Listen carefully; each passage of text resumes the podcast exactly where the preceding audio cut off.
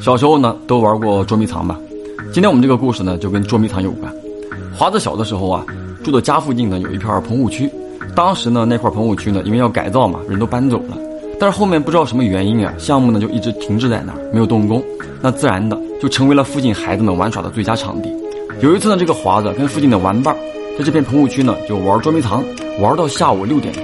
那因为快要吃晚饭了啊，回家呢怕被家长骂，所以呢大家约定好了玩最后一把。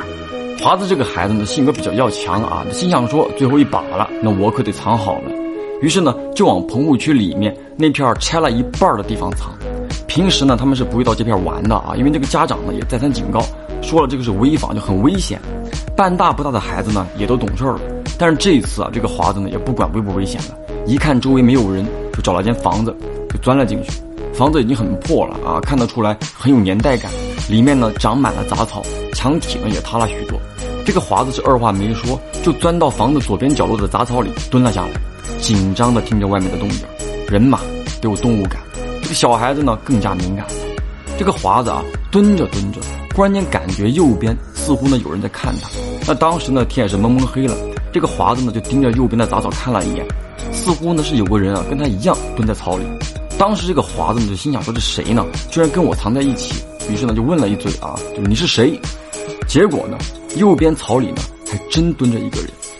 我叫徐春梅，我在和我的伙伴们玩捉迷藏呢。这个华子一听，哎呦，是个妹子啊！但是奇怪了，自己呢怎么说也算是这个地图上的孩子王了啊？怎么从来没有听过这个妹子的名字呢？于是这个华子呢又问了：“你跟谁玩捉迷藏呢？你说说看，我看看我认不认识。”这个右边那个徐春梅呢就接连着报了一串名字，但是很奇怪啊，这个华子呢是一个都没有听过，直到最后一个名字。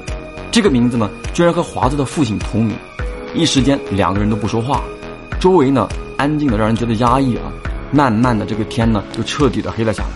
华子呢就很奇怪啊，为什么没有小伙伴来找自己呢？就算找不到，游戏结束的时候呢，也会有人喊他的名字叫他走呀。今天怎么回事呢？那就在这个时候，那一边的徐春梅呢，忽然间又说话了：“我有点怕，我能过去和你躲一起吗？”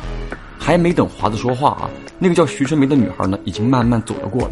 这个个子呢和华子差不多高，留着一个齐耳的短发。那因为太黑啊，看不清脸。这个时候呢，华子忽然间啊，就莫名其妙的身体发寒，非常的不安。随着这个徐春梅的靠近啊，华子的心跳越来越快，直觉告诉他这个地方很危险。于是华子呢也站了起来，就直接往外走，一边走一边说啊，就太晚了，我要回去了，你也早点回家。华子的话音刚落，那个叫徐春梅的姑娘呢，已经加快了脚步，小跑了过来。眼见啊，就还有几步就要到华子的跟前了。华子的脑海里呢，忽然间响起一个声音：“跑，快跑！”那就这样，这个华子呢，就跑出了那间房子啊。当出了房子之后，那种紧张、害怕、心跳呢，就莫名其妙的消失了。华子就转身看着刚刚跑出来的房子，这个徐春梅呢，当时就站在房子的门口那个位置啊。房子外面月光洒了下来。照在华子的身上，而房子里呢就显得格外的黑。借着这个月光呢，华子只能勉强看清那个女孩的轮廓啊。这个华子呢朝他挥了挥手啊，这再见，你也早点回去。说完呢，就一股劲儿的就往家跑。跑了一段呢，回头一看，那个女孩呢似乎还站在那里。那等到这个华子回到家，已经很晚了，被老妈呢是一顿狂骂啊。终于呢就开饭了。饭桌上，这个华子呢就把这个事儿讲给了自己的父母听。忽然间，他老爸手里的筷子啊掉在了地上。盯着这个华子问了句：“你确定那个女孩叫徐春梅？”华子点了点头，描述了女孩子大概的身高、发型。老爸呢就不再说话了啊，沉默了很久之后，拿出手机，转身走向了卧室。没一会儿，这个家里呢就陆陆续续来了几个叔叔啊，都是老爸儿时的玩伴。这个华子也不太熟悉啊。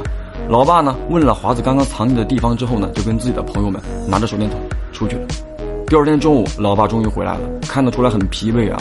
回来之后呢，没有说话，就回到屋里睡觉了。后边的事儿呢，华子也不太清楚。